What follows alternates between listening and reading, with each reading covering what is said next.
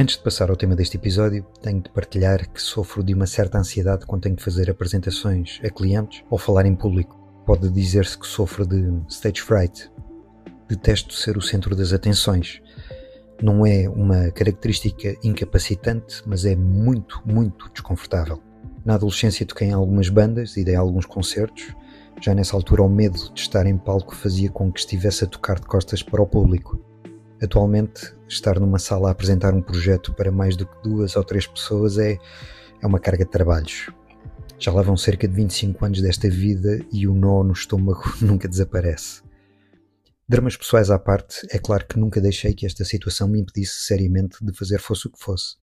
Tenho bem presente que as contrariedades têm de ser enfrentadas, que tenho de sair da zona de conforto sempre que a ocasião o obriga por isso escondo o receio e o desconforto melhor que consigo e lá vou eu, de cabeça erguida, para mais uma apresentação.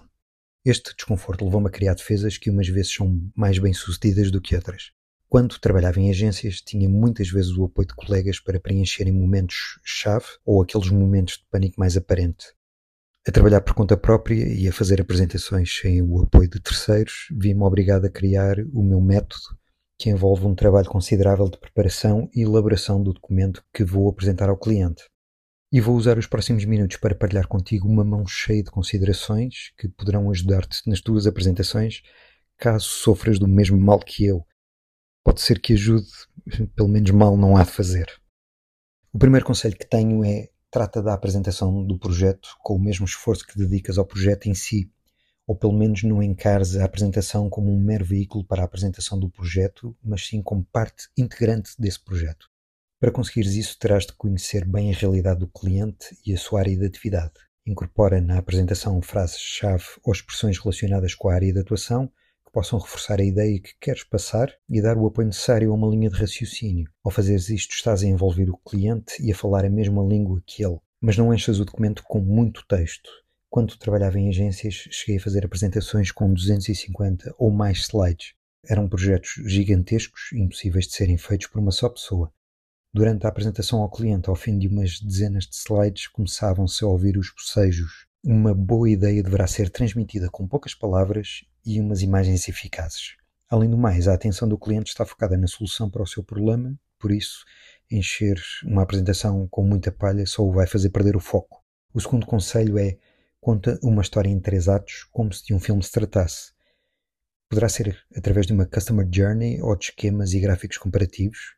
Terá de ser algo que prenda a atenção do cliente, que o envolva, seja através da magia do storytelling, seja através de factos. A verdade direta e crua também conta histórias. No primeiro ato abordas a atualidade e o problema do cliente, incorpora o que te foi transmitido no briefing como o problema a resolver, no segundo ato, o raciocínio e build-up, isto é, o caminho que te levou à solução, com a eventual análise à concorrência e com a construção e apresentação do conceito.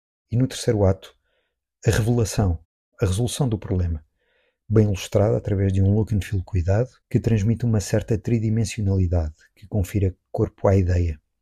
Estes três atos não precisam ser anunciados ao cliente, apenas necessitam estar bem claros na tua cabeça, pois vão ajudar-te a compartimentar as ideias. O terceiro conselho que tenho para te dar é usa o humor a teu favor. Poderás ser como eu e não ser a pessoa mais engraçada à face da Terra, mas sou suficientemente descontraído, dentro do desconforto, para tornar uma apresentação ligeiramente bem-humorada, bem disposta. E isso alivia a pressão que sinto nos momentos cruciais. O uso de metáforas futebolísticas costumam fazer sucesso. Se achas que o cliente gosta de jogar aberto, talvez um meio campo bem preenchido possa ser a solução para anular o jogo do adversário. Convém usar exemplos como este se souberes que o cliente está aberto aos mesmos. Se houver alguma expressão típica da área e da atividade do cliente que tenhas descoberto durante a concretização do projeto e que possa ser utilizada dentro deste contexto, usa. O humor é um estado afetivo e pode ser explorado comercialmente. Em quarto lugar, ser sincero com o cliente, no teu discurso e contigo próprio.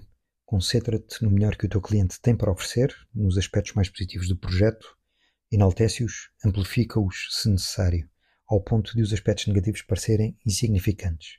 Se acreditares no que estás a vender, será mais fácil atingir o objetivo. Isto obriga a uma certa familiaridade com o produto ou serviço. Já o referi antes, a falta de sinceridade topa-se milhas. Se estiveres a fazer a tua apresentação e não acreditares no que estás a apresentar, acredita que isso vai notar-se. situações forçadas vão sempre agir contra ti. Utiliza argumentos enquanto consumidor, se possível, não como resultados de um estudo de mercado, mas como algo que possa eventualmente semear a curiosidade para fazer crescer algo mais à frente do processo. E por último, pratica, pratica, pratica. Em frente ao computador, em frente a um espelho, para a tua cara metade ou para o animal de estimação. Prepara-te para as perguntas e antecipa as dúvidas.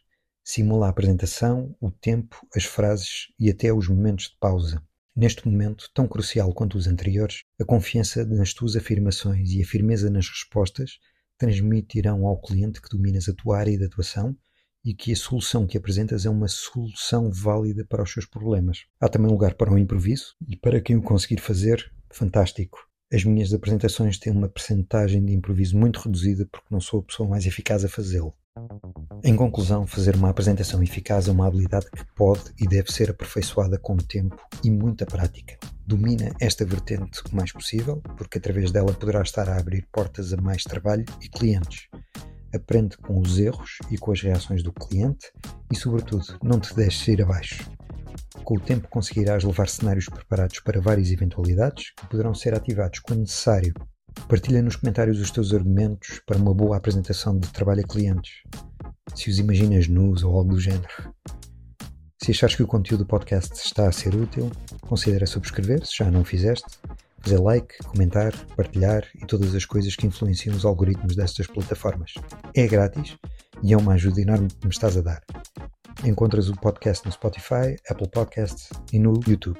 E podes partilhá-lo nas tuas redes e ajudar esta nossa comunidade a crescer. Obrigado por chegares até ao fim deste episódio e até o próximo.